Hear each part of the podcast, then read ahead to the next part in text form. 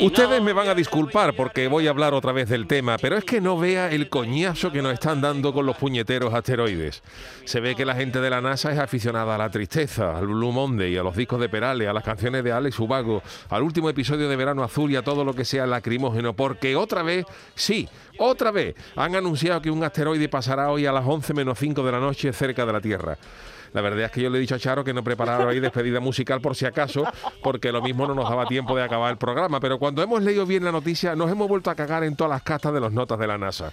Resultan que anuncian que el asteroide de hoy es potencialmente peligroso que ya eso acojona, pero que no supondrá riesgo alguno para la Tierra, porque pasará a dos millones de kilómetros. Hombre, eso de potencialmente peligroso, pero sin riesgo alguno, no digan ustedes que no son ganas de acojonarnos sin motivo, porque potencialmente peligroso también es un caniche, pero sin riesgo alguno, porque tú le das un caniche y una colleja y se le cae la cabeza. Entonces, ¿para qué nos dicen ustedes nada, señores? Es que la gente se queda con los titulares y no lee más nada. Y algunos ahí ya que se había pedido el día libre de mañana, por si acaso. Yo creo que el gacho este de la NASA que avisa que los asteroides pasarán cerca, se perdió de chico el episodio de Barrio Sésamo donde Epi Blas nos enseñaba la diferencia entre cerca y lejos.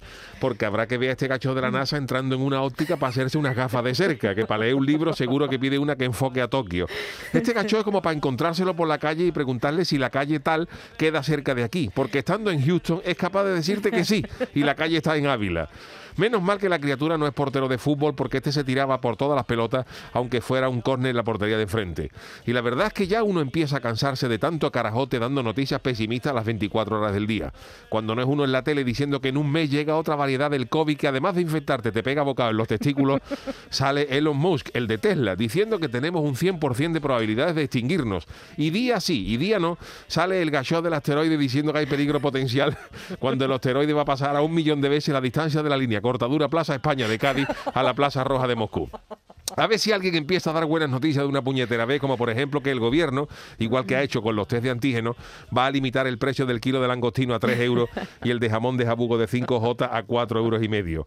Que sería una putada que el asteroide de las 22.55 chocara hoy contra la Tierra, con los vistelitos de lomo adobado que me ha dejado hecho mi mariquilla. Eso se avisa, NASA, y se espera el asteroide, pero ya cenado, ¿eh?